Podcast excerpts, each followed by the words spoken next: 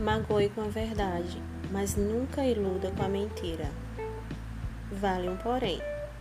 Esconder a intenção de ferir por trás de uma capa de autenticidade é desumano.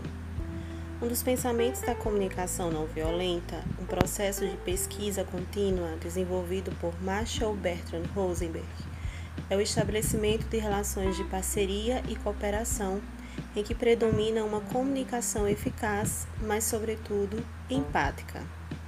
Ter personalidade forte ou ser autêntico não é um selo de qualidade que endossa o comportamento de sair machucando os outros por aí. É possível ser verdadeiro sem que a verdade deixe marcas. Ela dói, incomoda, cutuca o nosso eu muitas vezes, mas ela não atrofia ninguém. A verdade, dentro de uma comunicação genuína e humanizada, tem o poder de libertar, ensinar e desenvolver. Você concorda?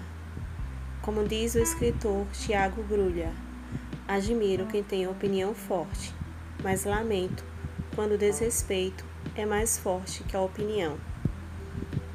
Sobre comunicação não violenta.